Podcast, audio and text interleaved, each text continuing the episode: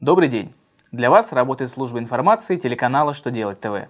В студии Александр Трифонов.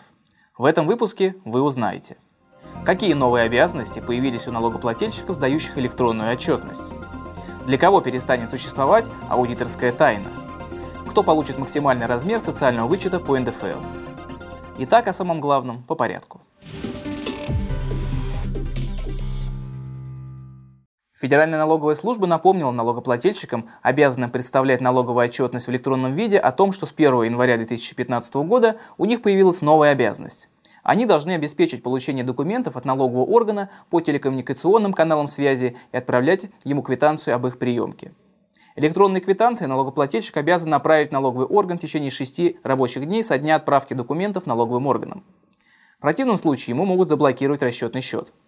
Отменить решение о приостановлении операции по счетам инспекция должна на следующий день после того, как налогоплательщик все-таки направит квитанцию о получении документа или выполнит требования, содержащиеся в этом документе, представит пояснение, истребуемые документы или явится в налоговую инспекцию, если ему направлялось уведомление о вызове.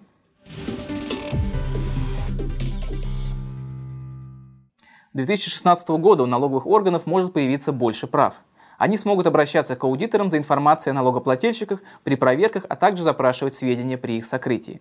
Соответствующий законопроект разработан Минфином России и внесен на рассмотрение Государственной Думы. Истребовать будут документы и информацию по исчислению и уплате налогов и сборов. Аудиторскую тайну должны будут раскрыть как индивидуальные аудиторы, так и аудиторские организации.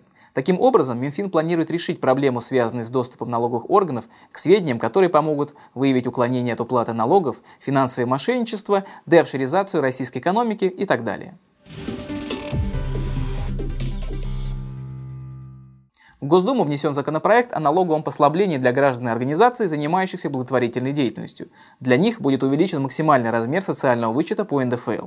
Кроме того, планируется распространить право налогоплательщика на получение социального вычета на доходы, перечисляемые налогоплательщиком в виде пожертвований, а также на доходы от дивидендов. А при передаче организациям культуры и искусства имущества и денег в рамках благотворительной деятельности меценаты смогут уменьшить исчисленную по итогам налогового периода налогооблагаемую базу по налогу на прибыль.